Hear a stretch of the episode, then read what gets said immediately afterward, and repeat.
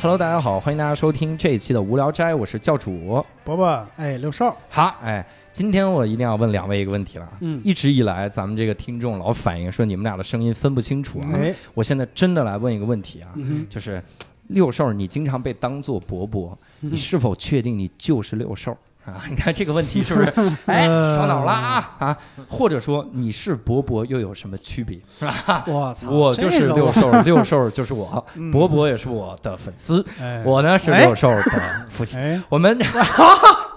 所以你儿子是你的粉丝啥玩意儿？我说这一段主要是为了介绍咱们今天的嘉宾哈，嗯这个哦厉害了。对对对对我刚才用了一个我印象中的所谓哲学啊， 就是烧脑啊哈嗯。你用了一个绕口令，今天我们请到了无聊斋历史上哈，这个应该是学历最高哈，对文化水平最高的一个嘉宾，对也就是来自复旦大学哲学学院的教授徐英锦老师啊。哎，徐老师好，徐老师好哎，我和好，无聊斋的广大听友说声 hello 啊， 非常开心能够和大家在这里电波里见面。 对电波里见你 面知。道平时我们管来宾叫老师是高抬他们，这次管人叫老师是贬低人家了，对对，人家是教 授，你叫也老也师得考虑一下其他嘉宾我的这感个这这不这里有有六兽啊，我有个教授， 还有教主。 哎呀我，哎，那伯伯你来干嘛呀？你走吧。哎，我我来听你们讲不。不不不不不不，这这这个教授本来也是博士啊，现在同样教授博士啊，我是 double 博士，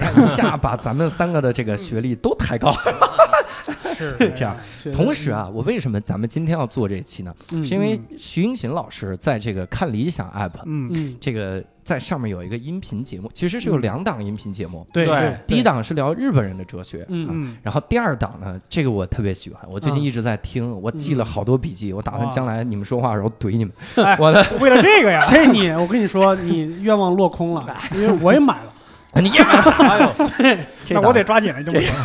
这档节目真的特别好 看，嗯然后然后好预听计要出，哎，好听啊，嗯预计要出一百集，哎，现在是出到了这个二十集哈。对，要嗯要出二十几，如果加上番外的话，就不止一百集了。对呀我们就每隔一段时间都会有番外篇，是哇是，这叫福利。 对这个课看叫理想宇宙，这是。对这个课呢叫做用得上的哲学。对，嗯哎，我听了之后，说实话哈嗯，我听前几课的时候我没觉得用得上嗯嗯，我前几课我已经想放弃了哈，嗯因为啊术语太多。对然后正在这个时候，徐老师救了我，哎，他在里面说了一句我的逻辑的谬误，嗯他说啊，用得上不代表学的初期简单。啊，嗯学的初期，你要能背下这一点点术语嗯啊，说说实话也非常通俗易懂啊。对你能弄这么一点，你后面是非常的好用。那就深入对简出我嗯的意思，我就打一个比方吧，对吧？你如果真的回到金庸的武侠世界，要去行侠仗义，嗯对吧？啊嗯，我看你开始还是很无聊的，扎马对步，吧？对打是拳子是，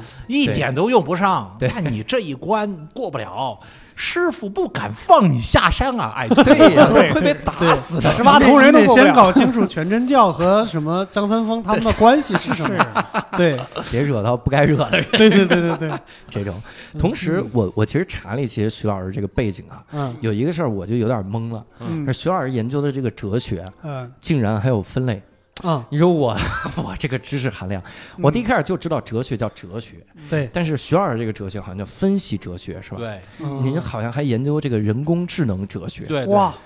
跟现代科技有勾上了。对嗯对， 我一看到人工智能这四个字儿，我就眼睛放光，对是，因为是我之前特别恐慌。嗯那个 AlphaGo 它赢了那么多人，赢了嗯柯洁，赢李世石，嗯这是我特别，我就想在节目里问一下嗯雪儿，咱们这个算人工智能已经超越人类了吧？呃，跟你说一个关于这个阿尔法狗背后的技术的 DeepMind 的一个不太好的消息。嗯，嗯也就是说呢，李世石是不是世界上最聪明的人之一？我相信是的。嗯是啊但是让同样的技术去解一般同学都会解出来的高中数学题，嗯现在他做不出，哦，是吗吗？这啊这这为什么？啊， 这做不奇出。怪了，这也就是说的，他这个技术啊，嗯只能够做一件事儿。嗯它背后有哦个神经元网络，它怎么调的是几百个谷歌公司的牛人，然后凑出来的。哦但凑出来的这个参数也好，它的系统也好，嗯只能干这件事儿。啊比如下围棋，嗯这做高中数学题是另外一回事儿，对对，这完全另外一回事 儿。如果做它题又干不得又了。得几百个人再调是吗？ 对对，你让李世石来做一道高中题，对吧？就算李世石高中的数学知识忘了，我给你半小时时间，扔一本韩文的数学的高中书，他以前学过，对复习一下让你做，以李诗诗的智商能做不出来吗？对啊是我半小时，我让 DeepMind 的后面的那些工程师去调，让这个能下棋的马上能做数学题嗯啊、他能够调出来，我不信徐了。嗯，啊，是 我吗？不信，哦，现在他做不了这事儿。我的天，真能做事儿，我得我得开始害怕了。啊专家干脆这样说，这个自专家自己算出来，然后说输输出三， 哎，作弊作弊 啊，这是作弊 啊！那专家在后边解，一帮专家在那儿解高中数学题，然后还得有个打字快的是吗？这么说，相当于几百个顶尖的工程师再结合一台机器打败了李世石，等于是对对，哎专家在后边对有解了，有解了。对，嗯而且呢，他这个深度学习的网络能够使他在很短的时间内就可以嗯通过自我对决下，呃，人类不可能下完的棋，比如几百万盘什么的，是是对吧？嗯，呃你对得算一算，他下了多少盘练习才达到这水平啊？李对世石下了多少盘？对啊同时，你这台机器要运作多消耗能源，铺的那个电缆粗的能够维护一个小镇的电力了，对吧？哇，李世石两碗拉面就把它放到对呀， 哪个环保对吧？对效率问题，这是效率问顶题顶，多加加俩盆泡菜，对吧？对对，这个李世石是好同志，对吧？是，我我当时还看到徐老师嗯一个采访，就是当时这 AlphaGo 一出来之后，就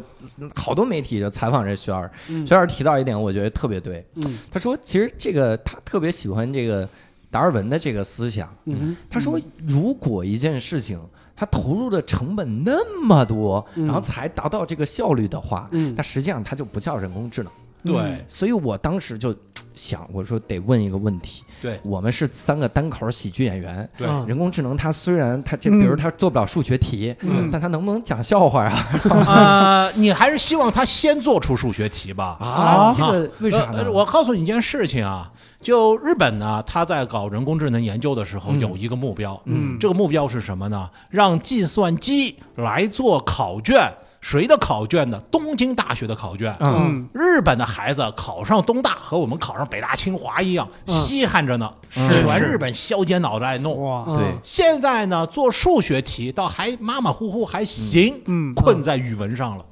哦，混在语文，语文难死了。我告诉你，语言文字要比数学要麻烦得多哇。嗯你说这语言文字这事儿，不是丁是丁，卯是卯的，是对它非常的。非常非常的暧昧，对啊非常非常的麻烦，比如尤其是日语，对吧？ 啊日语，不，我们中文就够麻烦了啊。是在一种语言里面的事儿，另外一种语言就不行。比如举个例子，对吧？嗯我如果说你是一个花儿，嗯说一个那个男孩子是个花儿，嗯男孩子说这好奇怪呀、我好阳刚，对吧？，对嗯这就你说领导，领导你现在是花儿，领导不开心了。对但你换几个词儿，领导就开心了。嗯领导，您是红花，我们是绿叶。啊绿叶来衬托您这红花儿，这画儿一比，领导就觉得舒坦。是是，同样说红花，怎么就在这个语境里是面，对，他不觉得舒坦了呢？对， 计算机好难懂哎。计算机 理解我怎么感觉力计算机比我们老实呢？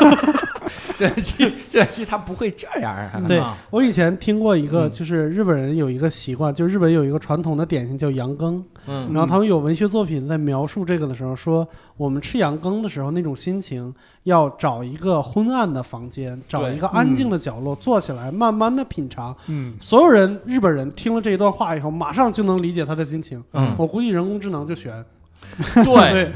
这是因为它既一方面有身体的感受，嗯另外一方面也有文化的一个感受。是身体的感受是中国人和日本人恐怕一样的，羊嗯羹好吃，好吃的东西一口口吃比较好。嗯你你像那个孙悟空吃长生果一样，哈一口，哎、啊哎，八戒，我再给我一 只，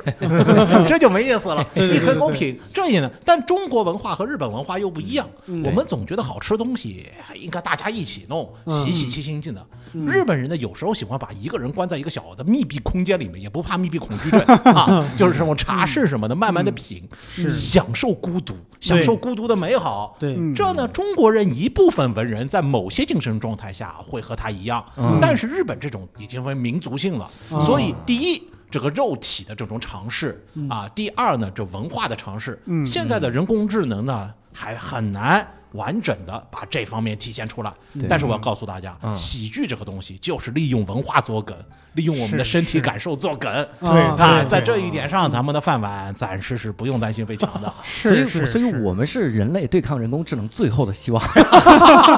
就是因为机器人啊不这个是这个讲笑话我是吗我你们有盟军啊！ 讲《三国演义》吧，人工智能是邪恶的曹魏，我们搞五 鼠联盟，盟军就是哲学。啊哇，那确实是，确实是，对嗯，而且为什么我说这个学老师对人工智能这个研究特别吸引我？因嗯为前两天我看了一个文章，我就跪了。嗯，我们之前想想聊一期啥？聊一期那个《爱死亡机器人》，对，就是 Netflix 上特别最新出的一个美剧，对反正对特别好看。是第一季有很多集，嗯，我们其中有几集真的是看完了之后啊，就是这个觉得它有好有道理哦，嗯好有深意，嗯，但是就是说不出来这个深意。 对，你让我形容，我就只能说就是嗯，就是深 意，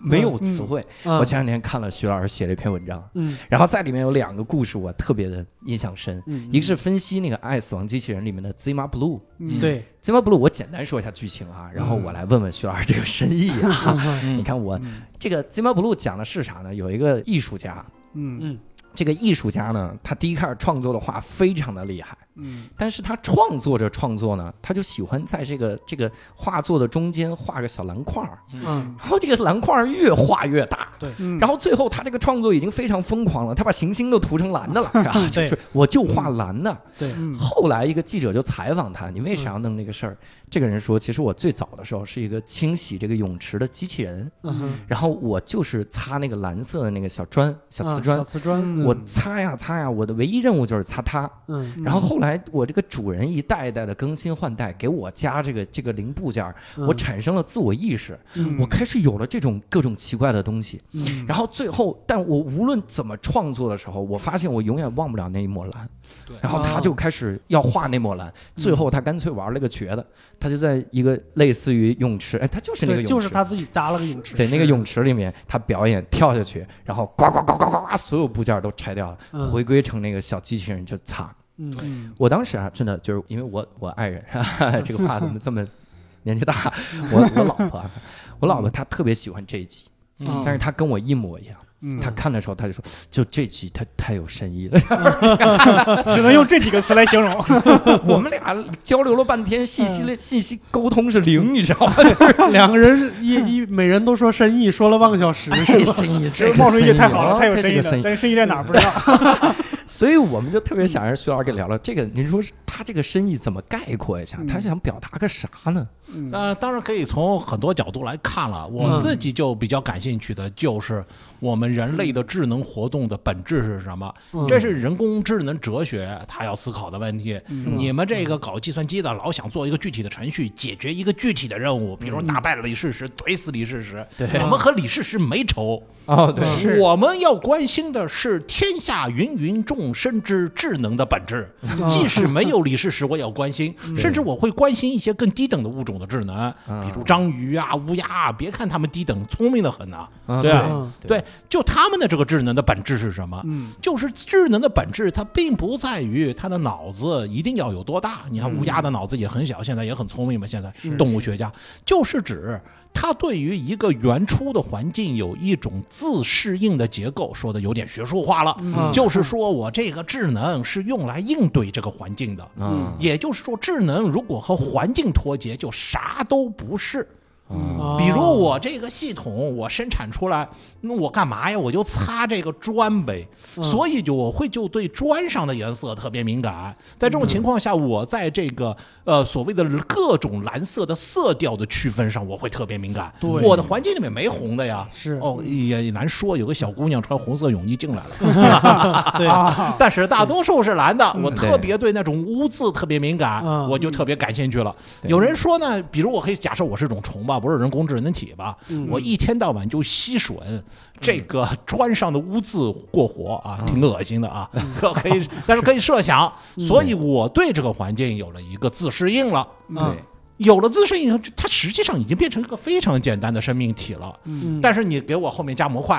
啪啪啪啪加了很多模块，嗯这些模块不是我本来的初心所需要的，但是你要硬加给我。当中的原始的东西又没有破坏掉，嗯实际上外面的东西对我来说有点累赘。嗯啊实际上我一直想回到那种原初的执行功能的这种状态，嗯这是个很深的隐喻。嗯，咱们的人类从哪儿来的？当然不是从那个泳呃池吮那 个泳池墙壁上的污渍来的，对，是从那个采集狩猎时代来的。哦那么采集狩猎时代，我们是经过了几十万年的进化，嗯我们能够承受的嗯这个环境是什么呢？嗯我们讲人文环境啊，嗯一百个人不会超过两百个人的小型团体。对嗯你把一个原始人突然搬到上海，搬到帝都魔都、东京、纽约嗯啊，啊，地铁上这么多人，这么多陌生人，什么情况？是谁？为什么看着我？为什么又不看着我？他们他们在干嘛？每个人都在看手机，好恐怖！我要回到大森林。人猿泰山回去了，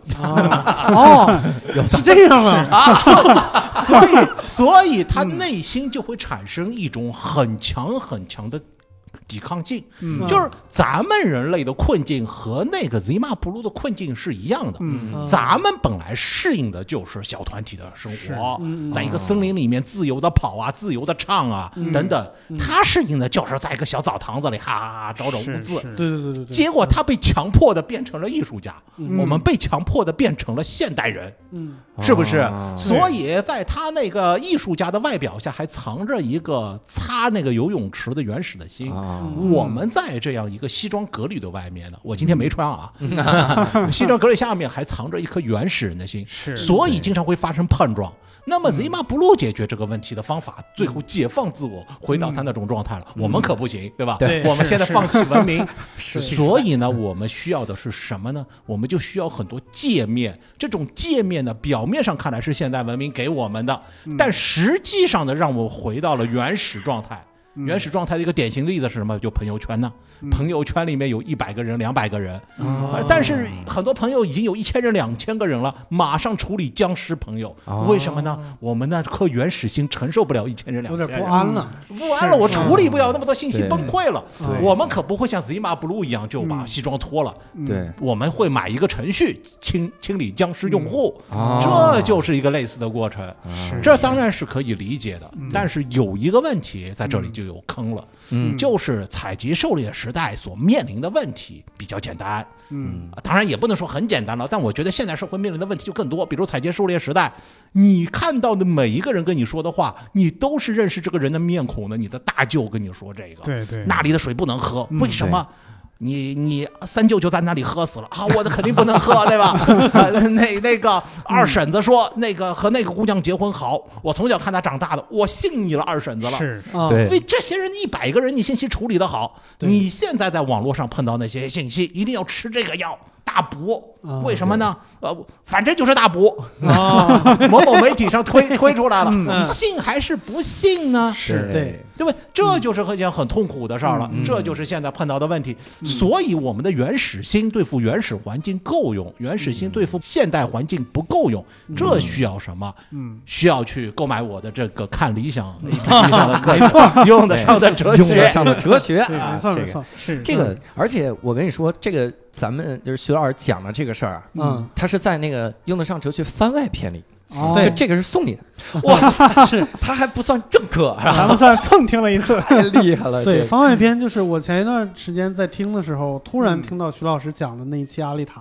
对，嗯听完以后我就觉得咱们聊那期是啥呀？对哎呦，这我跟你聊说的也很好了。咱们这期说的这个这个《爱与死亡机器人》。嗯，我能拿它去对标所有节目， 哎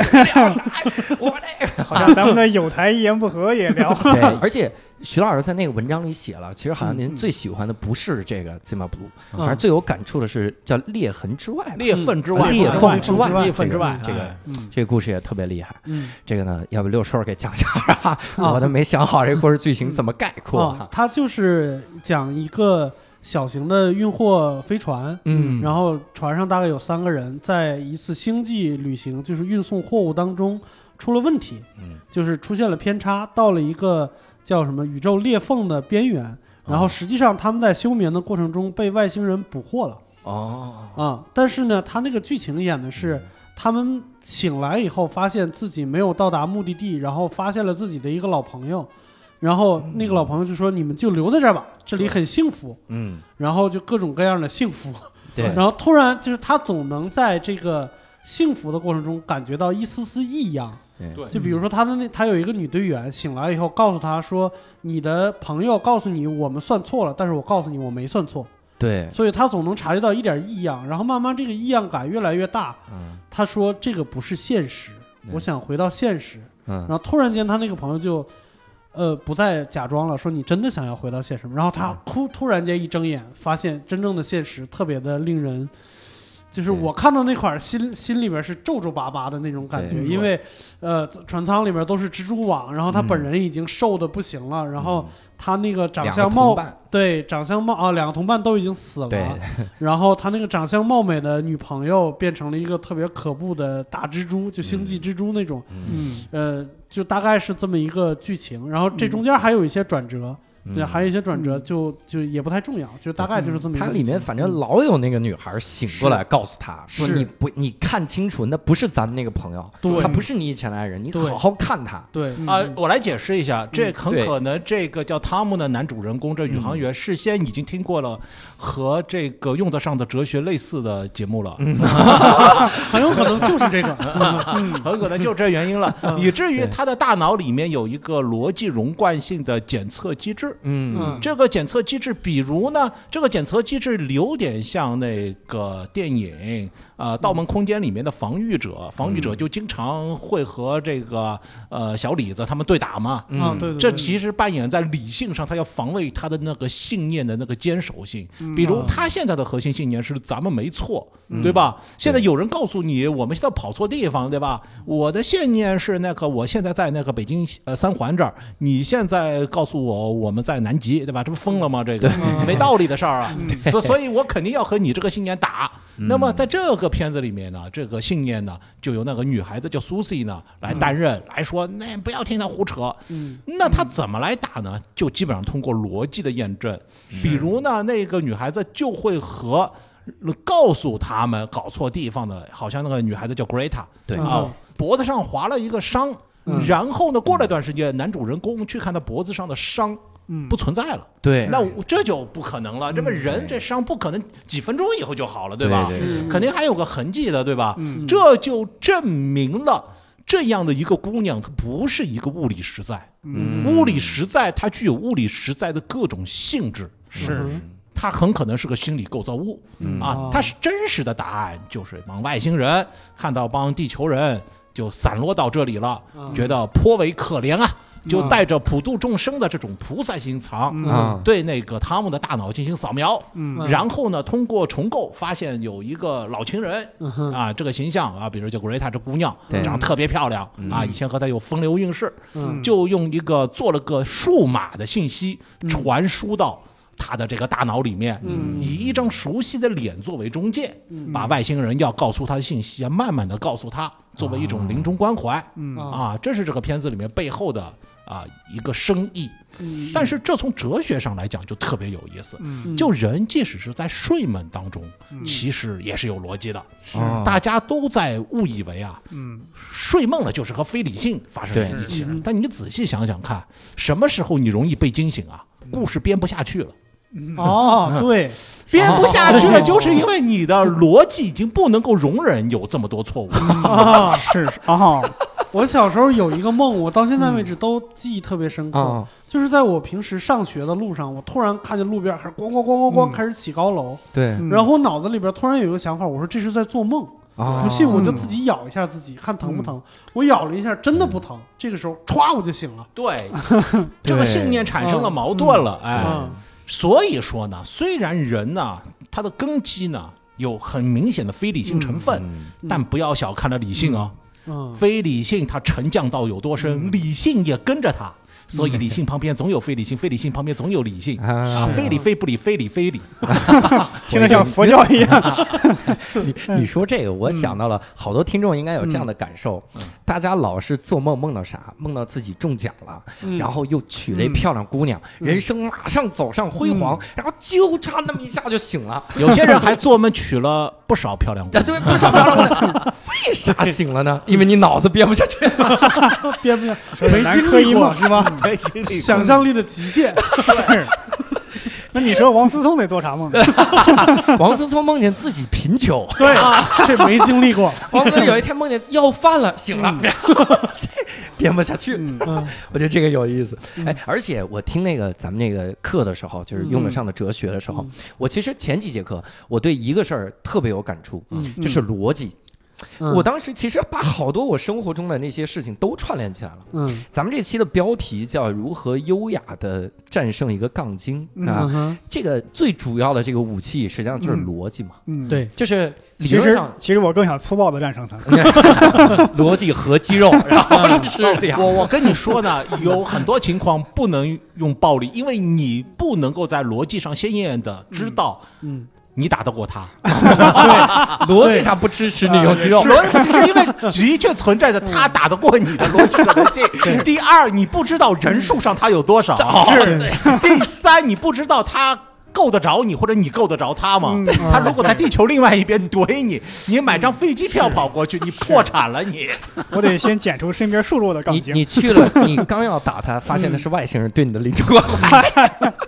所以嗯这个逻辑我其实想到了一个事儿，哎就是我想跟您聊一下这个推理它算不算逻辑？嗯啊，我以前听过几个特别牛的案例啊，嗯第一个是真的是逻辑学家讲那个笑话，嗯嗯这是让我第一次对逻辑产生了特别牛的这个想法。嗯他说有三个逻辑学家进一个酒吧，嗯然后这个逻辑学家进来之后，然后酒保就问说：“您三位是要都喝啤酒吗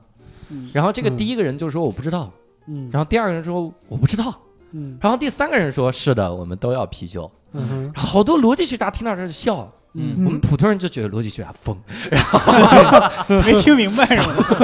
后来人家给我解释是为啥，嗯因为酒保问的是你们是不是三个人都要，嗯第一个人他是要，嗯如果他是不要，他就直接回答我们嗯不是三个人都要，嗯所以第一个人肯定是要，但是他不知道另外两个人是不是对要，嗯所以他不能回答是否都要。嗯然后这种情况他就说我不知道，嗯而第二个人也说我不知道，第三个人一听他说不知道，就意味着他要，但不知道我的答案是啥，嗯对所以第三个人也想要，他就说我们都要。嗯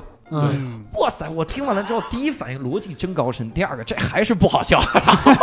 这是个笑话吗？ 我的天哪！说明第一啊，笑我话我不能我解我释。可以编一个努力让你笑 出来的同样的笑话。啊其实前面那个笑话它的一个要点，嗯嗯实际上我们在问你们的时候，嗯我看到了你们三个个体，嗯我是希望每个人就说自己的情况就可以了。嗯啊，但是因为他们是逻辑学家，他是按照字面的意思来说的。嗯你说我我们，既然是我们，我不能代表我们啊。对所以你要问我们三个全体情况，只要有一点不确定，我就说不知道了。嗯现在我只知道三分之一，我凭什么说知道呀？没毛病嗯，就是说我们的这个通过日常语词的心理期望嗯和对方得到的字面意思是有 gap 的。哦，我可以举另外一个例子，可能就好笑一点。你们不笑我没办法，我挠你们。我先准备好笑。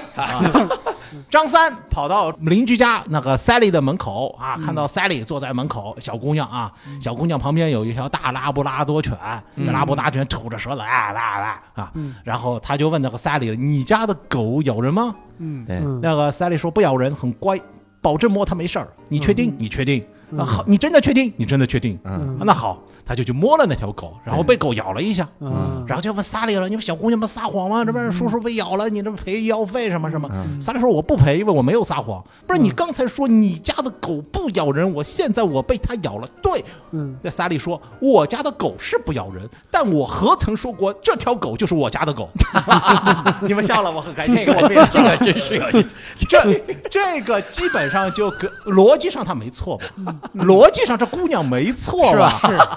但有坏心眼儿。嗯对，就是有点哦但但坏是。如果你把它想成一个像程序一样的，他就会这么想。是嗯因为实际上它是根据字面意思来的。对嗯我们在说你家的狗的时候，既然我指着这条狗，嗯那么显然我就蕴含了这条狗，我知道是你家的狗，对这就叫预设。对嗯我和你之间都有这样一个预设，既然你和我没这个预设，那我和你就没得聊了，是嗯对不对是？我听到这个啊，我有两个想法。第一个是我之前听徐老师的课的时候，嗯嗯它里面其实提到了。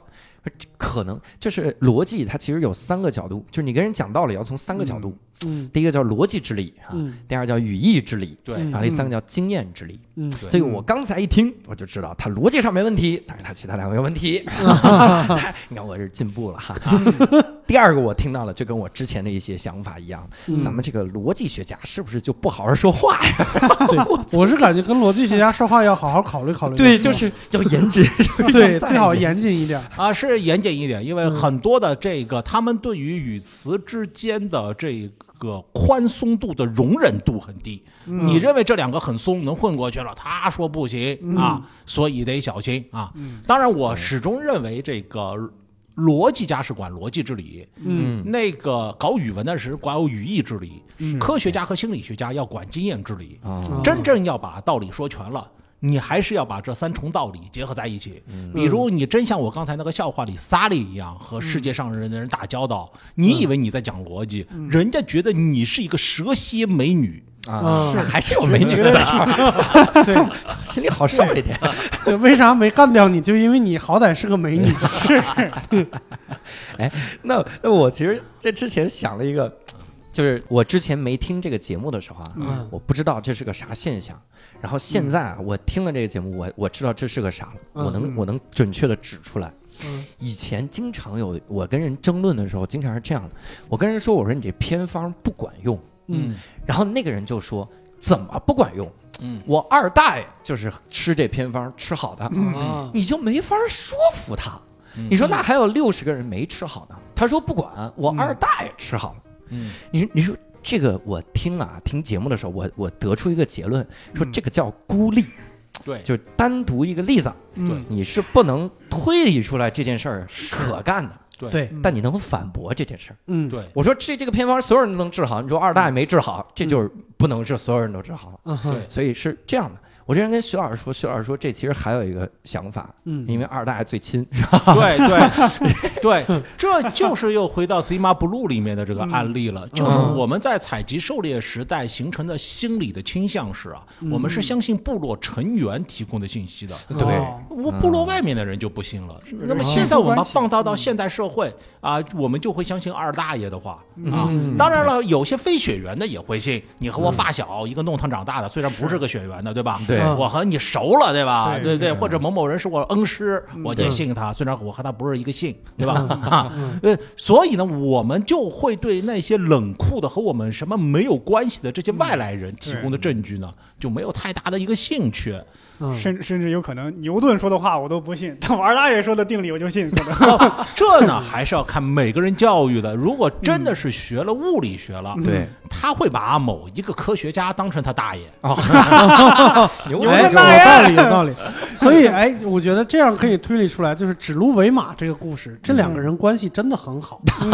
说啥就 信啥。对我说啥就是啥就可以了 哦，。指鹿为马，我觉得是是另外一个了那。 是人权力压迫那这是权力压迫大， 大家都知道鹿和马不是一样，是是，连赵高都知道。他想测试谁敢为了捍卫羽翼之理嗯和他的权力 斗争。哦， 但是对看来没有人敢为真理献身。我这事儿同意这是个马，嗯就证明了你是我亲爹，啊，就是这个意思。嗯你有权利，你也可以是我亲爹。对对，你是王健林也行。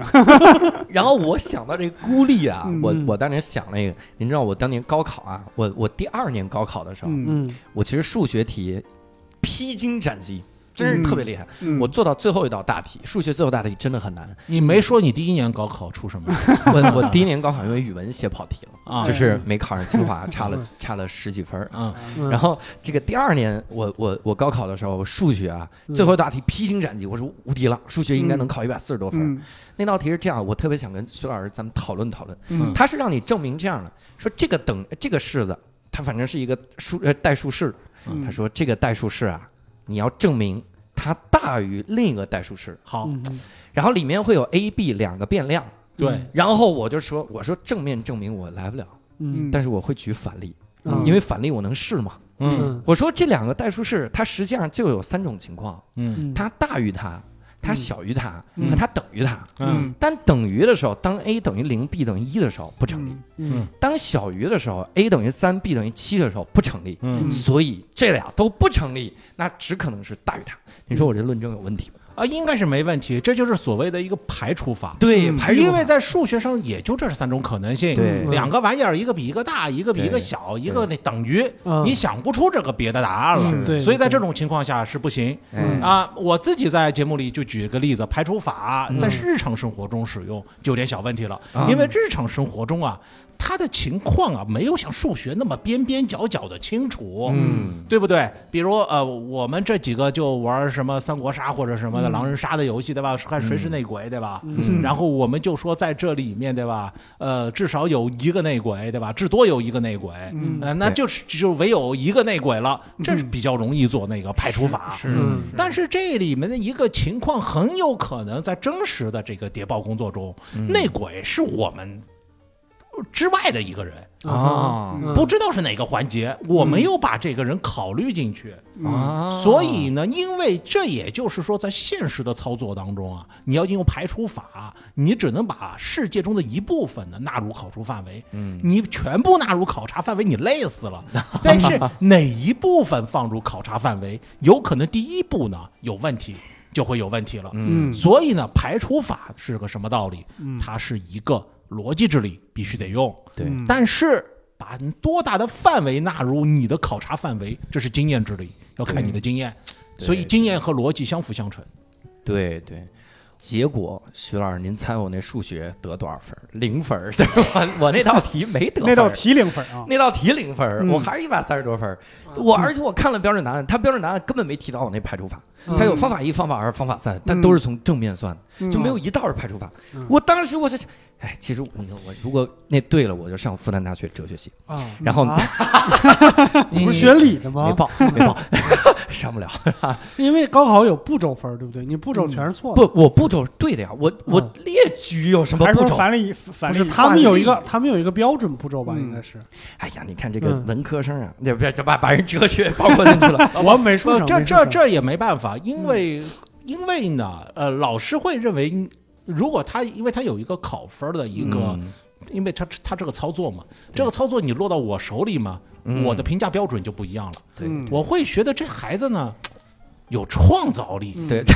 给了一创意分儿。哎，好，能教你，对吧？对说你可以用批判性的使用方法，嗯对但是呢，在一个全国性的这种考试里面，他会给出一个官方的标准答案。嗯为了对公平性的这考虑，哎嗯呀，这就是不好了。就你看历史上，你知道怀特海大数学家把罗素招到那个剑桥去读书了，嗯他就是碰到了罗素给你的这个给出和你非常类似的一个大题大题的方案。 嗯，嗯啊，具体的细节不能考证了，对但是怀特海觉得孩子太聪明，然后嗯一算总分不够上，啊， 嗯那怎么办？太容易了，把分数在他前面的同学的考卷拿个打火机一烧，这个太哎呀，这个 有点极端，但罗素，罗素是大哲学家、大数学家呀，嗯，没错啊，是是嗯，没 错。啊这个太厉害了啊嗯！而且我还我还想了一个啥事儿啊嗯，我觉得是不是好多小姑娘逻辑都很好？因为你看啊，网上曾经流传一些方法，叫啥？叫一个细节就看出男朋友出轨了。嗯嗯，曾经里面有一个经典的例子是啥？她男朋友说：“宝宝，早点睡觉哟。”嗯，她说：“我男朋友从来不用哟。”嗯说明这个不是她发的，她前面两条有表情，我男朋友从来不发表情。嗯说明他一定是跟别人出轨。然后这嗯女的发了表情，你说这是逻辑吗？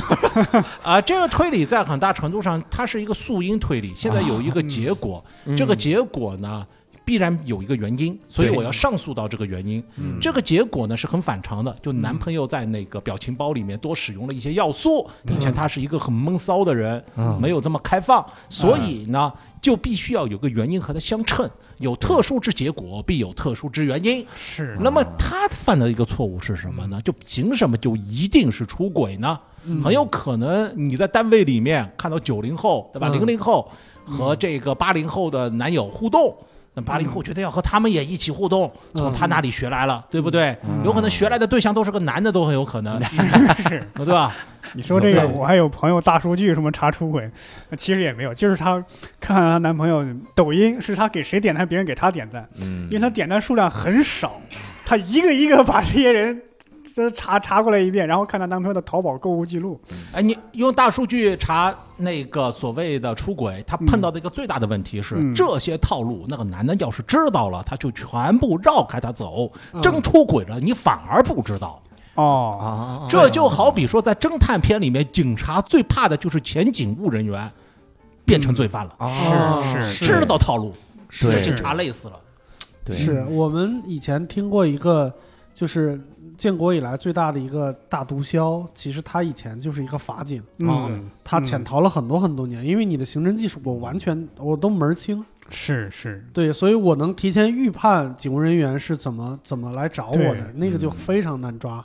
对。嗯，但是说到这个女孩有没有逻辑啊，嗯我又有一个反例能推翻我自己，嗯哼，因为我以前跟人抬过杠，嗯抬什么呢？这个女孩她经常择偶标准上面写我要一米八的姑娘，哎，不是一米八的男孩儿哈嗯，一米八就幺八零。然后我就问她，我说那一米七九能接受吗？她说能接受。我说你看啊，一旦你开了这个口子，咱们这个就叫滑坡效应是吧？对对对我说嗯 你开了这口，因为七九跟一八零没区别，一七八跟一七九没区别，嗯反正都一厘米嘛。对，最后零米，那最后零米，零米对哈，你你想要的是个零米，那您说这是咋回事儿啊？这是啊、这也就是说呢，我们这个数量的这个判断，嗯并不是这女孩子真正要表达出来的。啊为什么她不说一米八一呢？为什么她不说那个呃一百八十点五厘米呢？啊？你这样说就一百八十点五一厘米呢？你这样说就没底了，对不对？对 就没底了。对她为什么还要弄个数字呢？对就是为她就是要个高男友啊，啊，她就是要高男友，但是她老说高呢。今天我们这个社会啊，它有个特点，嗯就什么喜欢都数量化。啊不数量化它不舒坦是，啊，这就是加生饭的道理。嗯，嗯星嘛是原始星啊嗯，Z 嘛不撸的原始星，是嗯是，垫着个小澡堂子，对吧？嗯嗯好衣服嘛，好像要写写个宇宙牌的，对吧？嗯对好像整个宇宙要吃下去，那怎么办呢？好歹也是个女大学生吧，对吧？是是不说个一米八零，说高，对吧？人家就觉得你没有什么学问，很低，对吧？嗯，对，所以他就这样说了啊。对所以呢，这真的不要太把这些数字当回事儿，对吧？阿汤哥好像还没到这标准吧？那这么说，以前男人都说长得漂亮的，现在我就说长得像新垣结衣的就 行，也是换个说法有。道理啊所以现在就比如说，假如你问我，我想找一个多高的男朋友，嗯，你你想找多高男朋友 比你高就行。啊？你竟然想找男朋友，听到了吗？ 我们发现了，本心啊，Zima Blue 的本心露出来了。露出来了啊！哎呀，在节目里，考虑但一下是出来。我刚才其实用了一招啊， 你们俩都没感觉，我随口一提，我说这是滑坡效应，嗯显得我特别博学。嗯但是滑坡效应，我是从这个看呃用得上的哲学里 面学的，对听了徐老师的节目哈，嗯对，里面我学了好几个这个词，特别好，嗯一个叫假盐和滑坡效应。嗯嗯徐老师那天还给我们讲了一笑话，就是假盐这笑话。嗯假盐是啥？就我之前其实有研究，嗯研究是啥？就是中文它没有虚拟语气，对嗯没有虚拟语气，我很难告诉你我说的是假设。啊嗯在这个情况下，我说的真假完全嗯取决于对方，嗯对，但英语里有，所以这个就很尴尬。。 嗯徐老师给讲一个笑话，是当年那个《欢乐喜剧人》对啊问的 那个，您您再给我们讲讲得了。对啊，就就具体谁问谁问严嵩的我就忘了啊，嗯就一个女孩子说还是贾，就当贾玲吧，嗯啊这 个嗯可能不是贾玲啊，就是说我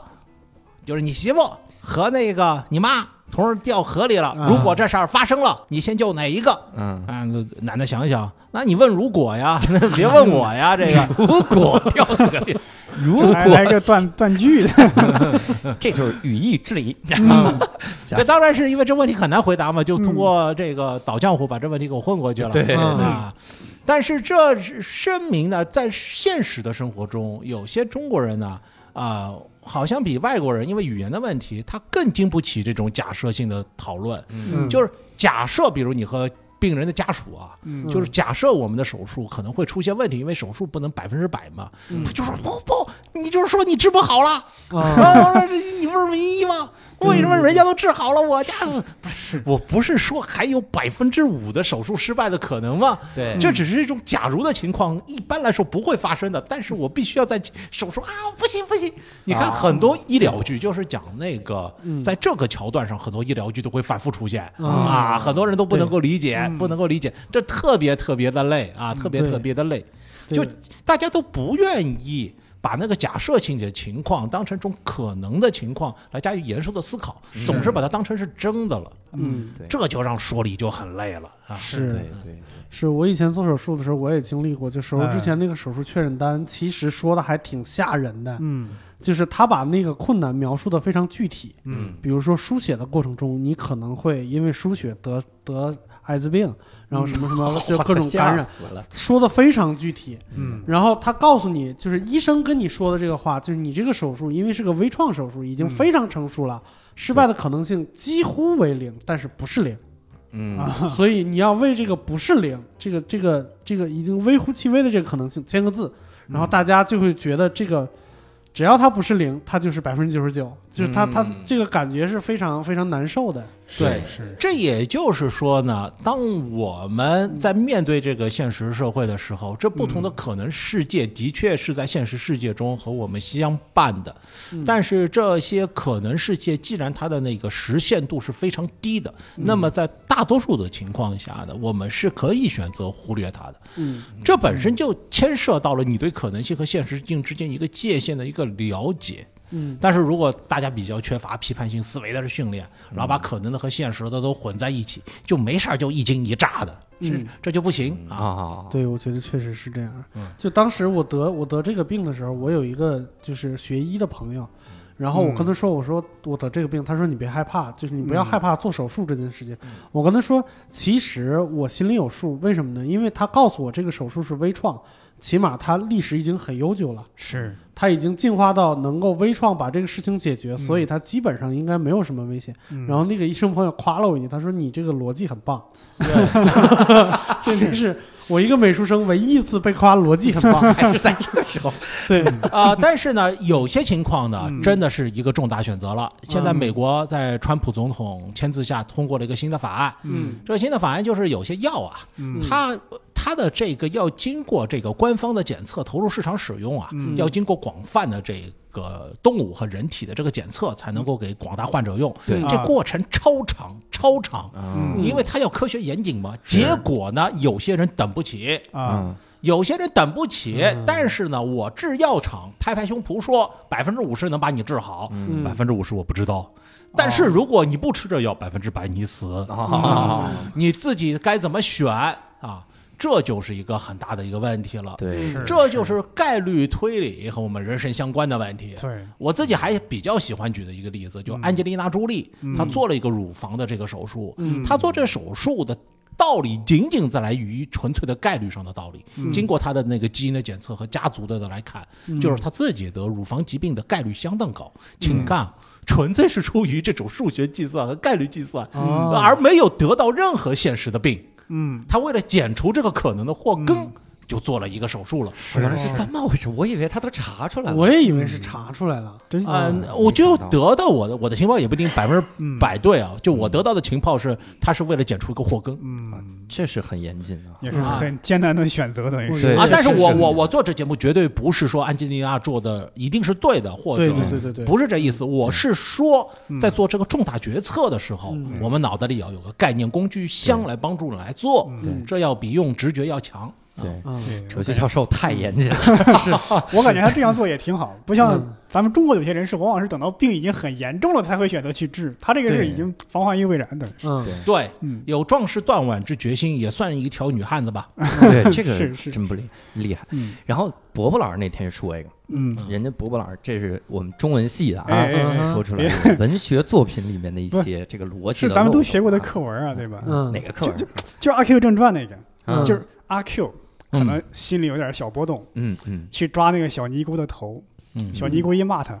他说和尚动的我就动不得。嗯，首先，第一，他等于是污蔑，对吧？谁说、呃是你看见了和尚整天和尚对和尚整天抓尼姑的头，你没看见？然后就然后你就说和尚能摸我就不能摸呀，对吧？对，嗯这等于为自己非常龌龊的心理在辩护的，啊也是。对对这里面在从总逻辑逻辑上讲，我们假设和尚真摸得了，嗯，啊我们就放他一步。这在逻辑论证当中，这一招就叫我先放你一马，啊嗯先承认持持自己于陷自己于不利的境地。嗯对如果在这种情况下我还能变赢，那就说明你弱到什么地步。 啊，对，我就就让类你似三招，对，嗯就类似我单手蒙着眼也可以放倒你们五条 汉子，嗯这是逻辑论这种显示自己强悍的一种手段。嗯而且就是我就假设这是对的，嗯嗯问题就在这于这里了。嗯嗯呃，就是他实际上是已经犯了滑坡论证了。嗯，嗯，就你孩孩子他爸摸得，为什么我摸不得？废话，你又不是孩子 他爸，对，是是，道理道理就在这 里。对，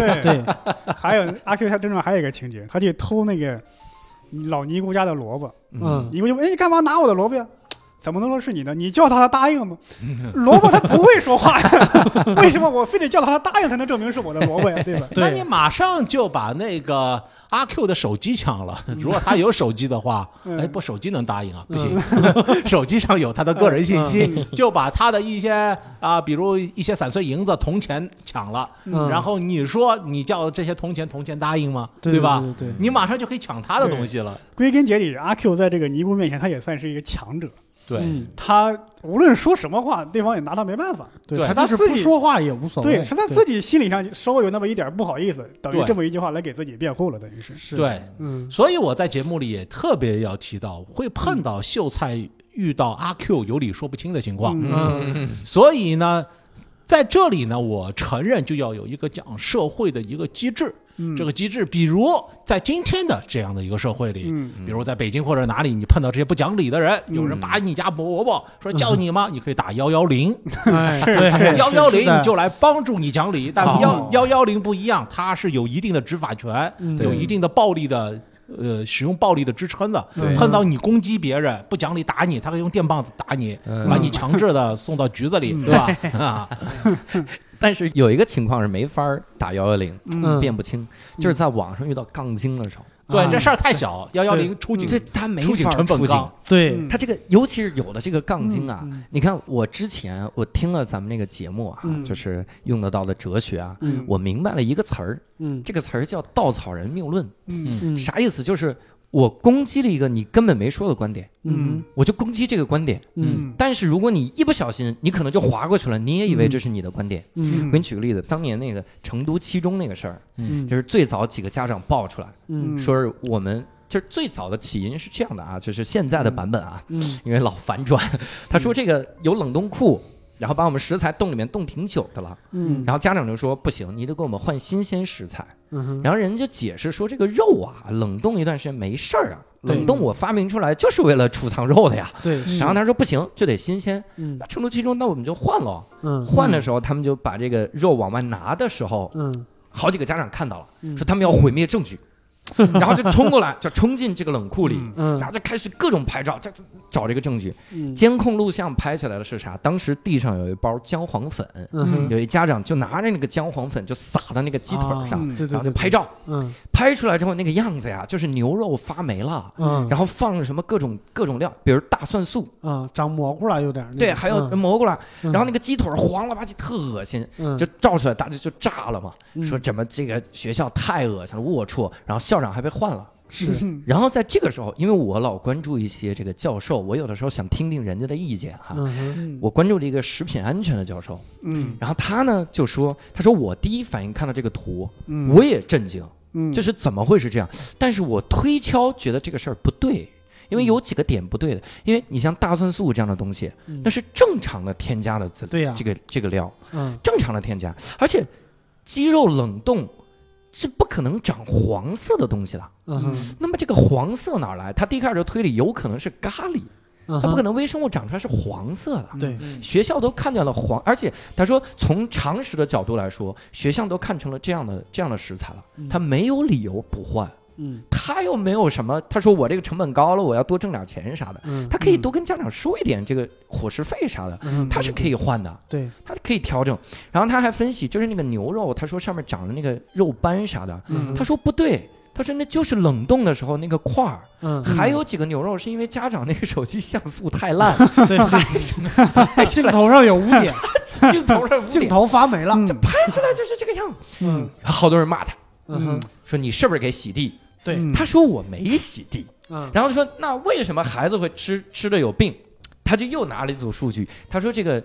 三百多个孩子进行检查，最后真正肚子有问题的是四个孩子，嗯一个孩子是因为啥呢？一个孩子是因为之前在家里吃坏了。嗯哼还有孩子当天就拉肚子，本来就拉肚子，嗯然后才去。第三个孩子是紧张的，没事儿，啊他就是觉得肚子神经疼性肠对胃，神经性肠炎，嗯他是查出这个，但底下不依不饶。有一个大 V，他这个这个呃，首先有一些人他攻击他完全没有的论点啊，嗯他说你凭什么说学校没问题？他说我说学校有问题，但这个问题在于可能是过程，嗯，比如我拿涮墩布的水，我给你洗米，这是对有可能，都都是是过程有问题。是他说嗯不对，你这会儿给学校洗地，他说我没给学校洗地， 我就是说食材没那么多问题。嗯然后他说这不对，就是这样，然后这是一对杠精。嗯但有一个大 V 转了，我就没想明白这个这个论据啊，嗯七个疑点嗯他攻破了六个，嗯，最后学校承认说那个粉条啊，嗯那的确是霉斑，那嗯哼上面的确有点霉斑。嗯，嗯然后有一个大 V 转的时候，嗯然后就骂他：“你看你说的所有都不对，你别给学校洗地。嗯我就问你一件事儿：粉条发不发霉？”嗯嗯这个时候我就觉得，从逻辑学的角度，就是从常人的感知来说，嗯我知道那个大 V 是不对的。嗯嗯但如果我是我，可能是这个食品学家，我就怎么说呢？你看他给了我一个两难的处境。嗯嗯你就说那个粉条发没发霉，说没发霉是你瞎了，学校都承认，嗯说明你的论证都是假的。嗯你说发霉了，那就说明学校有问题。但是嗯你这个这个，你以前是根据七件事儿推理出学校有问题，嗯，嗯现在七件事儿我否定了六件，你还得出同样的结论，是不是这个就嗯这这就牵涉到一个电路学里面的这七件事儿，啊他们是嗯电路学的对，就像电路是 学。呃是否没没说错，它是并联的还是串联的？啊？如果是并联的话呢嗯，这个每个事情都有一定的独立性。嗯但如果是串联的话呢，就错一个，那个整条路就全部给弄掉了。嗯所以你先要对这件事的因果结构啊，要有一个分析，就类似于你要分析出是并联的还是串联的。是然后我们再说这件事儿在这里面的这个权重它有多高啊嗯，这是个非常重要的事情。嗯那实际上呢，这个学校有责任这件事情，你一定要把你说的这个证据和你指出那个责任要货要对版，你要对得上去，嗯是不是？对你现在拿的这些事儿呢，如果被嗯证明呢，它在证据的获取嗯上有种种的瑕疵嗯，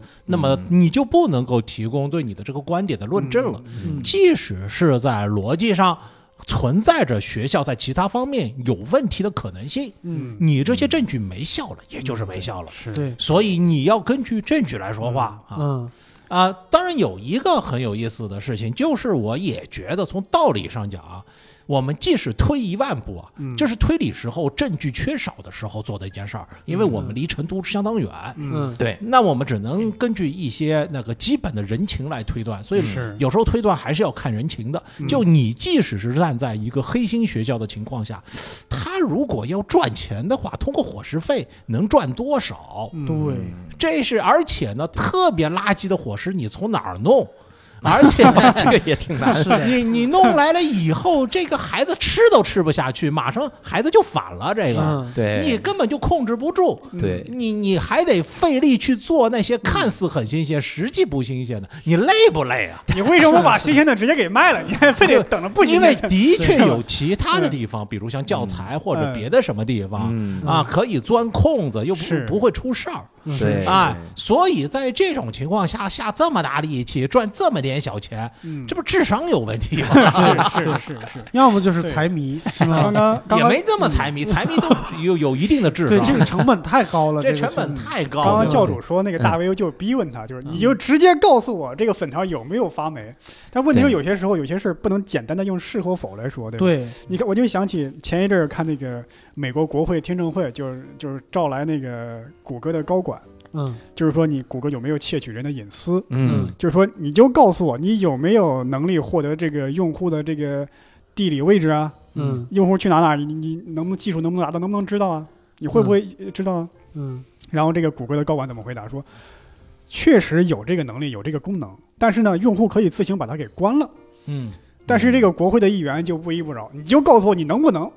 啊，这 就那个谷谷歌高管就很无奈，我能，但是用户可以关了。他说你不用这么说，你就告诉我你能不能。因为这涉及一个很严谨的问题。如果法律上你就直接说我能，那就等于你就是确实是主观上你能窃取，而且有意去窃取别人隐私。嗯对但问题是你要回答的时候说用户可以关闭，那就可能能逃避一下责任，等于是。嗯但是国会议员就一直不依不饶，就选择让他去选择是或否的问题，是这样。啊，这是在那个我也提到过的，因为在那个英美的这个司法推理里面，它一嗯般就允许你呃说一个 yes 和 no，不说第三种可能性。嗯在这里面，它有一些预设，嗯能够帮助你进入这个坑。但是呢，在一种对抗性的这个辩论里面，嗯啊好在对方也可以问他这个问题，啊，呃 所以呢，这还是一种平衡的一种方法嗯啊，对平衡的一种方法。嗯，就他问法官，你刚刚问那个问题是不是一个陷阱？嗯然后 你就问他是还是不是？ 法官说，这个哦啊我，因为一般不会说那么直 接，就是我反对，这是诱导提哦问或者预设提问，哦反对有效，反对无效啊，就这样哦。对是对法官说是陷阱，但是你可以不回答。啊，还有这个选项，但是你选择不回答，也显得你露怯了，对不对？对对对，那么你可以有理由理由的，就有些情况会说和本案无关或什么，对但有关无关呢，又是法官大人来决定的，对是嗯是他会有他的一个司法直觉。对， 对，我从徐老师节目里面知道了，嗯这个叫排中率，嗯，就是法庭的辩论的时候尽量减少排中率。嗯，你有没有看到嫌疑人？我好像看到了，但是对有是 没有，就必须问是有清。是没有？是这个律师辩论要一点点纰漏，那就完了嗯对对啊！对我要对否定你的证据，嗯他可能是这样。嗯还有刚才您说的那个，就说这个它可能像食材什么，咱们推理它需要产生很多很多的事儿，嗯就它有很多很多的假设都得满足了之后，嗯嗯它才可能做这件事儿。嗯食材的舞弊，我以前听了一个事儿，这奥卡姆剃刀原则、嗯叫无如呃如无必要勿增实体。嗯，对我们前两天就遇到这么个事儿，嗯有一个人在我们的这个留言里面骂我们仨，嗯这个 为什么说骂我们仨呢？因为我们到现在没讨论清楚骂 谁。我他他我们聊了一期阿丽塔，嗯，在那个节目里呢，我做了一个预设，就是我得是一个听众角度，嗯我来问他俩，因为六兽和博博他之前看过漫画原著，嗯我就问一堆脑残问题。嗯这样呢，就无论怎么样啊，啊不，我也承认 哈、我也是学了一下窦文涛啊，这个窦文涛老师呢，经常就是揣着装明疯白扮装傻糊涂，啊嗯他要问一些这个问题，所以我当时问这个问题，问完了之后，我们看到一个留言说某人。怎么样？以前节目里习惯性的挤兑对方两个人，现在被对方俩当傻逼的感受怎么样？啊嗯我当时第一反应就是我怎么回事儿啊？对后来发现他们俩都有这个感觉， 对，我俩我俩的反应都是我操，我真的被听出来了，还是 还是怎么回事儿？ 嗯，对，我我们都认为他他们是骂的是我们是自己，然后我们三个人就见面嗯都互相很尴尬，有 一种对，就这个人他嗯得出这个结论，我感觉他得多少个假设？他先假设我们仨其实不合，嗯而且假设我们仨又不合，又要凑在一起做这个节目，对，然后我们做这个节目的时候呢，还要相互的骂，嗯就是我们不合，但是我要在节目里合这个情况下体现我们不合。嗯嗯对然后呢，我还没没搞懂，我那期还被人俩人当傻逼了。而且我们的不不和还有分工， 对，而且而且我我的剪辑是我媳妇儿，我剪辑在听的时候，然后就说：“哎呀，教主被当傻逼了。”他竟然做了一个决定，说我把他放出来。然后那这他有这么多假设，他都不去假设一下，有可能就是我们之前商量好大家怎么做这个节目。行，我站在哲学的立场上又要做两分法了。嗯啊，可能性 A 呢，这个人嗯呢，的确有一种非常阴暗的心理，嗯觉得哪儿都是《甄嬛传》，哎对， 哪儿都是公道， 对我们当时就准确形容就是，就啊看谁看哪儿都是啊，公就道嗯就就就，所以呢，他是用这个眼光来看所有人的嗯啊，所以呢，他希望通过这件事事情呢，来印证他的这种阴暗的世界观。对呃，这可能是按照弗洛伊德小时候受过什么刺激啊， 这是一种可能。 另外一种可能呢，他不相信自己说的，嗯哼也就他知道你们三个人是在演戏，嗯哼，但呢，他故意做了一个局。嗯让人说的振振有词，嗯觉得你们三个人在弄，嗯这是为了使得很多不明就里的吃瓜群众啊，嗯都能够接受这一点。你知道，预设它有一种宣传效应和心理学的暗示效应。嗯嗯是就是呢，我预设了一件事情，嗯我不把它明说出来，就作为我论证的前提了。嗯你还不许问，为什么呢？你会觉得这家伙说的这么振振有词，是我问我是是不是傻逼啊嗯嗯啊？他就利用这个心理来做一个绑架。是，就很多人就没有胆量冲出来说，哎，皇上其实光屁股呢，没人这胆量，对哦对吧？他就利用这个皇上多漂亮啊，嗯你看穿的衣服多好，是就这个来弄。嗯嗯这样呢，他就是一个马基雅维利主义者。哎对马基雅维利主义者呢，我现在节目还没讲到，将来会 讲。他的一个要点是什么啊呢？嗯，他说的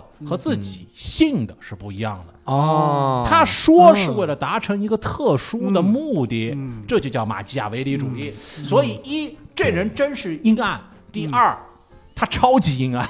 是马基雅维利主义。是有知识的应该对，对，就怕流氓有文化。嗯对所以我这节目呢有点小分析啊。嗯如果你本来就很阴暗，听了我这节目以后呢，嗯是那个马基雅维利主义者了。嗯，但是呢，我还是觉得呢，我这节目是正能量的，啊对因为我就觉得呢。我已经告诉你什么是马基雅维利主 义了，就打了预防针了。你说这种人，我想起几年前一个爱炒作的一个人叫秦火火，嗯他以前在网上发表过文章，写什么？就张海迪，这大家都知道对吧？嗯一个励志的一个典范，一个一个作家，嗯说张海迪，请你告诉我，你为什么接受美国人的捐款？干嘛干嘛？嗯啊这等于预设别人接受了美国人的捐款，对嗯但别人如果想反击你，还得先辩护一下，我没有接受， 这等于就已经哎受制于人了，对吧？嗯对就搞到那一阵儿，这个张海迪的名声名誉受到一定的损失，对吧？而且还有。每次你看着啊，嗯网上一定有这种人。嗯后来，哎呀，这徐老师一句话点醒我了，嗯我就纳闷儿，为什么每次有日本的地震，嗯，然后美国的恐怖袭击，嗯，都会有人在底下说死得好，对多死几个。嗯，对，有的人是阴暗，嗯，有的人他就故意这样说，是的，他可能也觉得难过，但他就要这样说，嗯他是超级阴暗。 超级阴暗，我特不容忍的一件事就是。哪次外国死人了，我就说哪儿没中国人啊，哪儿死人不可能中国人死，你是就是抱着同胞的心理也不能幸灾乐祸。对对呀对，他说：“如果不是汉奸，去外国干嘛？哎，你疯了吧？这对个。这个那么我们每个国家，我们在外国都有驻外国的这公使馆啊，是这太个多了那是。有些是公派的 呀，这他就个证明一件事儿，他没出过国，其他没啥的。 对，对包括这两天也嗯有那个事儿，就是那个大凉山的消防员回来以后，不是有一个人发朋友圈在骂街嘛？嗯，为啥呀？就是他，他就在那说什么每次都有这种什么，然后就说他说在朋友圈说死的好，然后被啊公安对抓了。嗯对，老有这种人。是的，我嗯相信他知道自己说的事情，就是说的话是有点过分的，嗯，但是他就要这么说，嗯，他并不见得是真的认为死的好。对， 嗯，对，啊，就是赚个点击率吧，让大对家注意到，而且他还嗯挺希望他被警察注意叔到叔观察到的。那那嗯求人得人也挺好，对吧？嗯达成所愿。嗯伯伯老师以前混迹中文互联网各嗯种论坛啊， 你给我说说你 见哎过呦的，那杠个时精候吗我？见过的杠精 太多了，最常见的大家都知道，你行你上，对吧？啊嗯，你一说外国好，中国坏，就太平洋不加盖，你游过去啊，嗯就这种。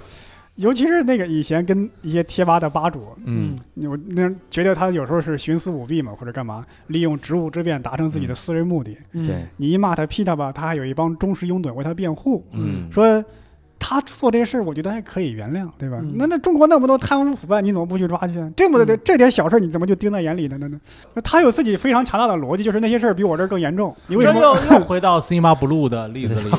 我们环环相扣。我们环环相扣啊， 嗯就是我们每个都 Cinema Blue，我们都是更加。我比如说吧，如果我在这个行媒体圈里面干活儿，我嗯媒体的事儿我就比较知道，我是在那个医医院里面这系统，医院的事儿我就比较嗯熟，对吧？别的事情我我一方面我人头不熟，另外一方面也怕说错话，毕竟情报远嗯嘛。另外我对本行业的事情，我有我有更强的责任感，嗯为嘛这是我的共同体呀、对吧？嗯对嗯但是我我自己一个，比如是医院的，可能对医院的腐败，如果出现腐败，我可能就更痛恨一点。嗯其他系统的你们去管吧，每个人管好手头上，这是 Zima 不 u 的心，吧？嗯我就是把这个游泳池给扫干净了。嗯你这个门口花坛没干净，我管不着，嗯这有另外的有园丁。对所以你跟说了，哎，你你为什么扫我这一片污渍啊？比如污渍如能说话的话， 外面花坛更乱呢。嗯不是我就是贼妈不入，我扫的就你怕扫掉 它，是是是，就这道理。这是对社会有分工，嗯而且我们贼妈不入就是管那个小团体之间的事儿。嗯谁叫你是我和这个亲的人嘛，对对吧对嗯？我看不得你不好。对 嗯，对，徐老师之前还举了个急诊科，对，急诊科的这个例子，对嗯就急诊科的这个例子，比如我举个例子，急诊科里面你看那个病人，嗯他和那个一般的科不一样，如果真来重伤病危了，不是按照先来后到的，嗯而是根据谁的病重，马上快死了，快点抢救。对你这个没事儿擦破点皮，弄点眼药水，你排到二十五 号去，就就这么回事儿，对吧？嗯好，但是这个原则它的实施是有限度的。嗯不是说全世界的危重的病人在我这里不可能，你在美国加州出了个火灾，我管得着吗？在上海，你到美国加州去弄，你突然打个电话说美国加州这个病比你还重，你竟然在上海的某个急诊科晚收治他了，什么嗯比他更亲的早收治十分钟了，我而且还考虑到时差的问题，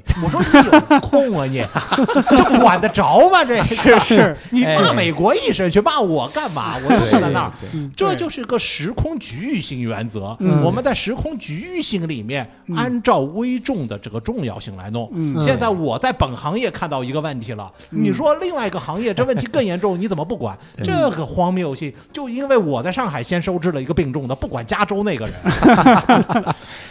我我真是明白了，徐老师在节目里说了一句话。嗯徐老师在节目里说，为啥要跟人讲道理？嗯我以前觉得就跟杠精讲道理干嘛？嗯徐老师说，讲道理是最有效的方式，是的，的，是因为我觉得很多情况下讲道理不是为了讲给对方的，嗯，是讲给看客的。对对对对对，看客明白了讲啊就行，给我觉得。讲给吃瓜群众对的，对，有对，就在法庭上，在英美法系的辩论里面，除了给法官听以外，嗯，讲给那些陪审团听的对很重对要。对对嗯是又吃瓜又能学知识，嗯对，真是。嗯那六兽以前这哎个我接触天哪杠精更多哈是，六兽老师前公司啊，尤其嗯前老板 啊，就是老罗，啊哎那真的是杠精的培养。就老罗每个帖子底下都会有一 堆评论，啊你有是经历吗？罗斯哎呀，福我见过太多杠 精了，嗯就是我觉得最显著的就是两种，有嗯一种是特别典型的杠精，就是他只跟你说结果，他完全不跟你论证是什么啊。嗯我我见到过最最扯的一个例子，就比如说他要证明我们公司的呃技术大拿嗯钱琛博士他不行，嗯他说钱琛博士嗯因为他之前是摩托罗拉嗯，出来的技术人员，对嗯所以他可能有一点技术底子。对嗯但是呢，由于他喜欢中国传统文化，嗯所以他不行。哎， 这个 推导过程特别严谨， 我还以为他做砸什么项目呢。我也以为是，我以为是啊，摩托罗拉快倒了，所以他不行，我以为是这种。 这这这这这可以造一个啊，他可能是从哈佛毕业的，呃呃，但是因为喜欢吃辣，所以学术水平不行，这个我不知就道类，似的这个论证。嗯 对，我不知道他有什么人生经验能导致他有这样的结论，这个太太过分了。嗯哎，然后还有一种是以偏概全的，嗯嗯，就这种其实就是更广义上的了。嗯他们认为一个具有理想主义情怀的老板嗯遭遇到了困难，嗯就证明理想主义不行。嗯嗯这是一个就典型的，就是一个以偏概全，就是啊啊，这就类似于一个嗯呃有那个头皮癣的老板遭遇创业失败，所有头皮癣的人就不要创业了。对啊对对对对嗯一个一个河南人偷了井盖儿，你怎么就能说所有河南人偷井盖儿？对对对，我对 终于能但这个是一有公论啊，嗯哎，你等一会儿不过我老师是河南人啊，他可以说这种 话。再强调这个不代表我们的观点，好不好？嗯这个也我不就代表想我的观，点我就想到了徐老师节目里说这个点，嗯就说这杠精啊和嗯科学的这个批判，嗯还有一个最简单的区别是啥？嗯，我说达尔文进化论不行，我是有论据的。嗯哼我说钱琛博士他不行，嗯我不提供论据。嗯对，所以当时啊，对我我班上也有同学，我上课对就跟讨论了嗯一个问题，大家觉得达尔文进化论是否一定会导致基督教信仰会崩溃呢、嗯 y e s 还是 no？哲学课上喜欢讨论这问题。对对对嗯， 哼一个学理科的学生问我了，呃你看，呃复旦也有杠精啊，嗯你你先得论证达尔文是对的。哦哎，哎呦，Oh my God！这这就基本上，其实即使是达尔文是不对的，这问题也能问。啊这对就类比于假设张三和李四结婚了，你们觉得他们这场婚姻会不会影响咱们公司的利益呢？假设张三和李四还是商界重要人士，嗯这种情况问出来当然是可以的，但张三李四结婚，我可以作为一个如果嘛，假言嘛。对嗯对对你先跟我说，你先得先得论这张三李四已经结婚了，我才说假如彼的此问喜欢彼题。此，更何况那个达尔文那个是被认定的一个知识，对我一直在反思一个学理科的人会怎么弄，我最后得出的一个结论呢，嗯就是他总觉得一个学文科的人不配提达尔文这几个字， 哎呀，哎， 这惨的不得了，何嗯这个况我还是个学美术 的，哎我就不配 说话，你知道吗？不会说话，这个你以后就画给他看 吧。我是很清楚的啊。嗯不管任何的听友是学达尔文不学达尔文，学数学不喜欢数学，对哲学对大家都是友好的。嗯任何的人不会说你不懂康德，你不配提康德。嗯看理想 A P P 上的这个用得上的哲学这个节目，就是界面友好的，哎能够让大家不管学什么学科，都可以嗯放心大胆的提到这些哲学家的名字。对嗯对，你这我想起原来徐志嗯摩，徐志摩原来从英国留学回来，其实他也不是，他类似于上的什么成人教育速成班之类的，嗯，嗯，说没有去英国念过书的人，不配谈莎士比亚。啊哦然后他还往前递进了一步，啊，嗯没有读过莎士比亚的人不配谈文学，啊， 所以跟鲁迅所俩以人，大家都得去英国，嗯所以跟鲁迅俩人就发生了非常激烈的冲突嘛，对吧？嗯以鲁迅全面获胜告 终的，嗯，他这个诗人这个逻辑性啊，我真是嗯，徐志摩们如果不是想表达一个逻辑论证，嗯他就说我去过英国很，很、嗯拽，我读过呃莎士比亚，我很、嗯很拽，他就想说这话。对嗯 然后他要用论证的形式说出来，就是 说你说你很拽也就可以了，对，嗯逻辑上没问题，因为你拽并不意味着鲁迅不拽，嗯对对对 刘英的拽不意味着留日的不拽，是。 这个还真，他确实有这种思想，因为嗯他们那那种留英派又抱团嘛，挤成一啊，团就这就样抱团儿，这也也对也有对问题，就是留嗯英美的就看不起留日的啊，是这里是面有对些小小心结啊。嗯嗯，对，对，现在其实不是也有什么这个句式，其实很流行。嗯现在也有那种什么没见过凌晨四点的北京就不配谈成功。还哎没有没有深夜痛哭过的人，不足以谈梦想。对对对，我特别想跟他说，你听你说过在王你思在聪吗？不同的地域，嗯只要换一个地域就能破这个逻辑了。嗯我在对对意大利读过一年书，嗯听说过有一个意大利的俗语叫 “Vedi Napoli e poi mori”，什么意嗯思？召见那不勒斯，惜死可矣。嗯，啊，我这话只能 在那那不勒斯嗯说，去了罗马一拍桌子一派胡 言， 凭啥？问题是这有时候是一种情绪的一种诗意的表达啊嗯，它不对代表一个逻辑，对吧？对，嗯，但是有很多人现在拿它当道理来说，是是是有点是奇怪了，这就很危险了。嗯我们中国人呢，他喜欢呢就拿那种名人名言嗯来做自己的这个论证。嗯嗯但名人名言中的一部分是讲逻辑的、讲道理的，嗯但一部分就是我刚才这种来源。嗯嗯，你讲了这种来源以后呢，你给谁用呢？嗯对比如那不勒斯要和罗马争取是中国人的客流，就用这句话。哦，是是， 那是我也不去，我上午去，嗯下午就死了，嗯 我对， 对，我是不是说下午可以死？就 下午如果死了，对 就没有遗可以嗯憾了。不到长城非要。 对， 嗯而且我们跟人家争什么？你得是，到长城 来。嗯 对讲这，我我又想到一个杠精的言论。嗯这杠精言论有点否定别人的意思。嗯，有的时候我因为我学过一点点发展心理学，因为要考教师资格证，然后 它里面说了一个效应叫运轮效应。嗯啥叫运轮效应呢？比如说啊，六兽，比如啊，六兽他的数学不好。嗯所以六兽一会儿给我讲了个历史故事，我说嗯别逗，这历史故事不靠谱，因为嗯，六兽数学不好，嗯，甚至他整个成绩都不好。嗯对，这一条啊，在网上太常见了，嗯好多人就尤其啊，我我有的时候辩证的看一看啊，嗯两个人，一个是方舟子，嗯他有的科普啊，因为我我有的时候会考证他这个来源或者他的推理过程，我嗯就以微薄的这个脑力 啊考证一下，我觉得他说的很靠谱啊，嗯就是嗯大象为什么不长毛？嗯然后大象这个特别逗啊，嗯大象为什么不长毛？嗯他说因为那么大那么大身子，它要散热，嗯如果是长毛长毛的话，会阻嗯碍它我停下散来，嗯热。猛犸象但因为那个时代是因为生活在冰寒冷带时期啊，啊哎跟，跟他然对后杠精怎么杠？杠就是哎呀，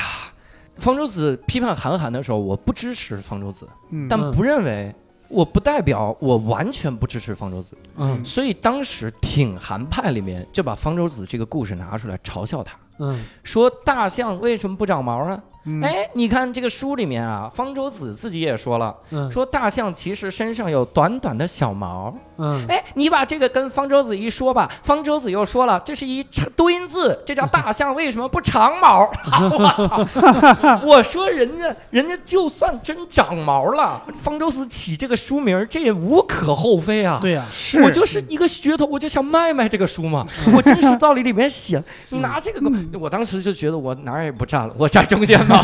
站哪边都挺丢人的。对，没办法，没办法，这个这我们可能最缺的一个高贵品质叫就事论事。嗯，我们这种人，他不是说我真的觉得他是一个，还就是刚才咱们说的那个，嗯，嗯我不这么认为，嗯但是我已经预设了一个立场，对，就是我觉得你是错的，是，然后我是要反过来证明你是错对的。预设对立场这个，呃，这在那个工作中呢，会形成很大的问题。嗯，工作中呢，经常会有人际上的纠葛和嗯纠纷。对，嗯结果呢，比如两个公司的呃骨干吧，都对同样一个议案会有不同的问题。嗯但是如果大家不以公司利益为重，不就这个问题本身谈问题，嗯就会把它视为个人攻击的手段。嗯哼是是，老实说，你提出 A 方案，我也不考虑这 A A 方案对不对公司有利，我就是要怼你，我瞅你就不顺眼，我就踩你一脚。嗯是对这问题大家都一条船上的人，要理性啊。嗯，对，这个我想起原来民国时期有个故事，就是说。一个传教传教人士在传教，说这个你们中国人都崇拜孔子嘛？嗯你知不知道孔子活着的时候每天都要念一遍哈利路亚？ 嗯，然后然后下边就有一个念过书的人质疑说，嗯耶稣生在公元元年，嗯，孔子是公元前的人，那孔子为啥怎么着能念到耶稣呢？嗯那人想了半天说，把门锁起来，把这人报警，这人一定是苏联派来的间谍的。 这这这就有问题了，对吧？这做的太，这个做的太生硬了、啊。 如果我编能编个好的， 得把这个故事给圆过去对。，嗯孔子他说的是另一句话，但是实际上是哈利路亚的意思。 后来这个一翻译啊，翻译是哈利路亚。哦， 是，还有还有一个人，嗯这个我真的要提一提嗯，就是我有的时候啊，觉得我我们看一个人不是非黑即白啊的，嗯比如说六兽，我觉得他可能有三个优点和六千个缺点，嗯我我谢可谢啊能是这样的，嗯，我我能看到他缺点。那三个优点都比较重要啊。啊，对对对，所以在这个情况下，我有的时候看人啊，我是用复杂的眼光来看的，嗯但我真的发现像我这样的人特别的少，尤其我周围的。嗯比如说，我给你举个例子啊，嗯我其实看了一些文献，我是支持转基因的，嗯我不觉得转基因有那么大问题。嗯然后崔永元老师呢，我也很支持，就是我很喜欢崔永元老师，我喜欢他睿智，对然后他又幽默，嗯然后那些，但是在这个情况下，我就发现我有一些朋友，他们会用崔尔老师曾经帮过我嗯来论证，所以他反转基因一定是对的。对啊对我，说你这个逻辑我就难以理解了。对是的，是的，这这还是 Sigma Blue 效应，啊， 又回来了，咱们就就是我们看谁能够用复杂性的眼光来看呢？就特别熟悉的人，嗯对吧？你说你你知道谈自己的爱人或谈谈自己的子女、谈自己的父母，谁会用非黑即白的？对，都知道是复杂性。为什么你有足够的情报，而且呢，你有足够的兴趣去琢磨它，是不是？嗯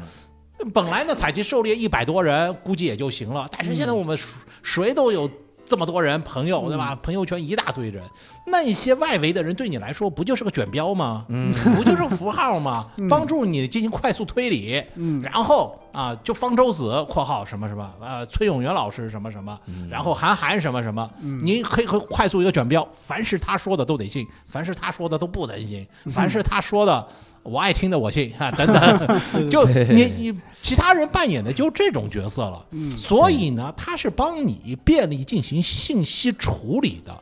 然后在进行这个信息处理的时候啊，你就会把它本身你的这个标签当成你图处理的一个步骤了。嗯这个方法不能说一定有错，道理很简单。Zima Blue 的本性我们改不了，对，嗯但是我们要记住一个基本原则，就是不能太简单的使用它。哦，一定要复杂的使用它，复杂的使用它一定要检查他说的这事儿和他的这个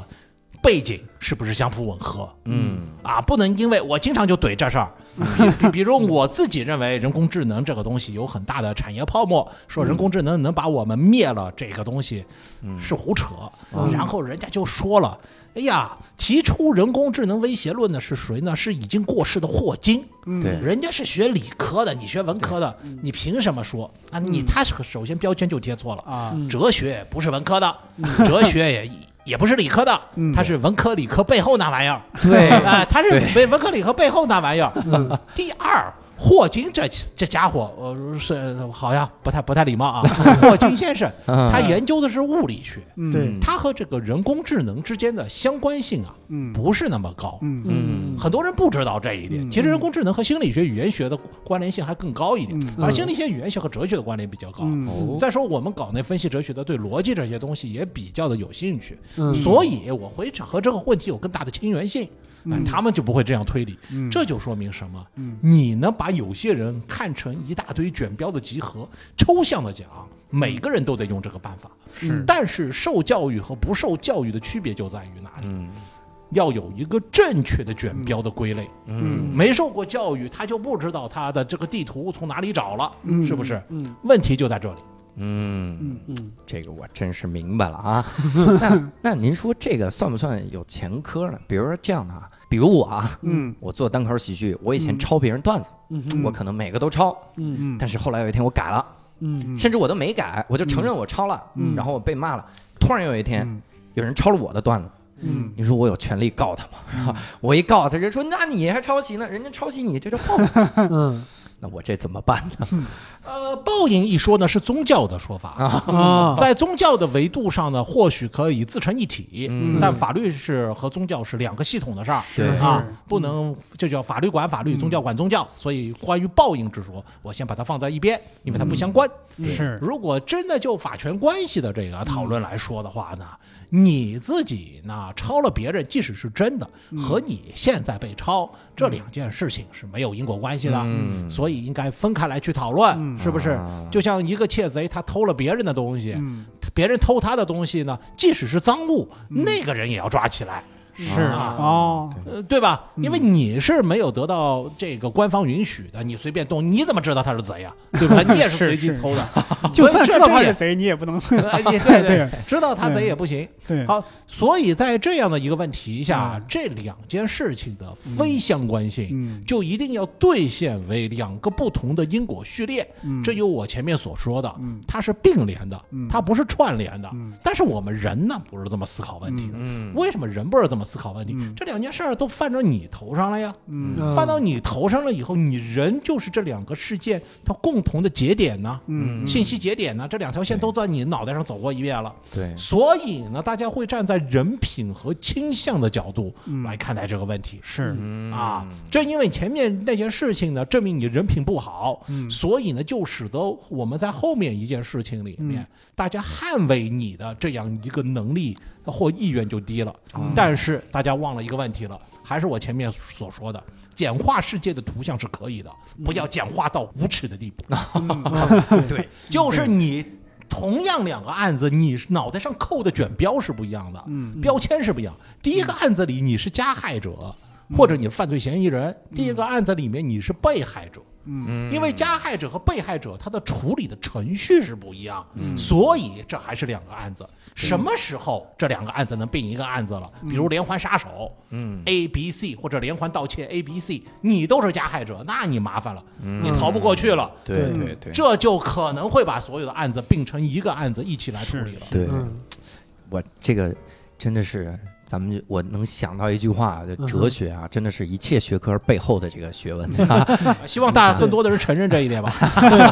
哎，这不得不承认，你像 PhD 啊，嗯博士学位，它是叫哲学博士学位，对嗯它是一切学科这，我觉得太厉害 了。嗯但是我有一个想法哈，嗯你看我们啊，我这个算不算一个小争议啊哈？嗯我们做这个单口喜剧呢，我们有的时候会提出一些我觉得是错误的逻辑，嗯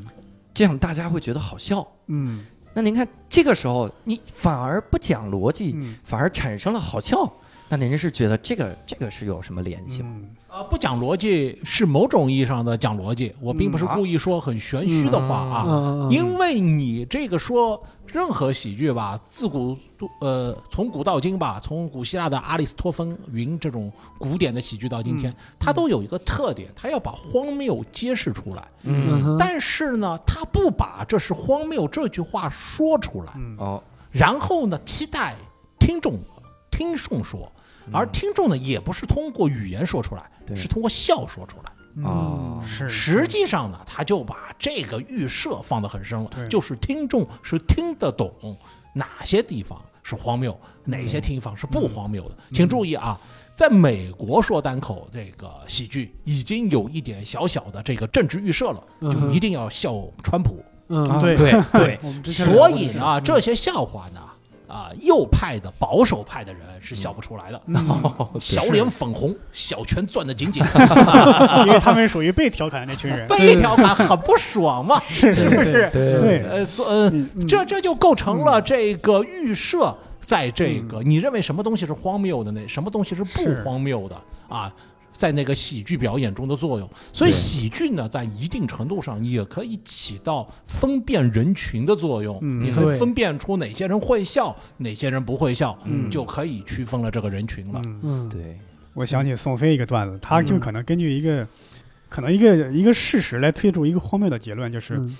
说美国大家最害怕的事儿，第一件事儿排第一的呢是当众讲话，嗯第二呢是死亡。他说如果这个呢，就那就等于是我们在葬礼上，我们宁肯躺在棺材板里，也不愿意在当众讲话嗯，得得出这种结论。就是桑林，你来致个词吧，我还是躺进去吧，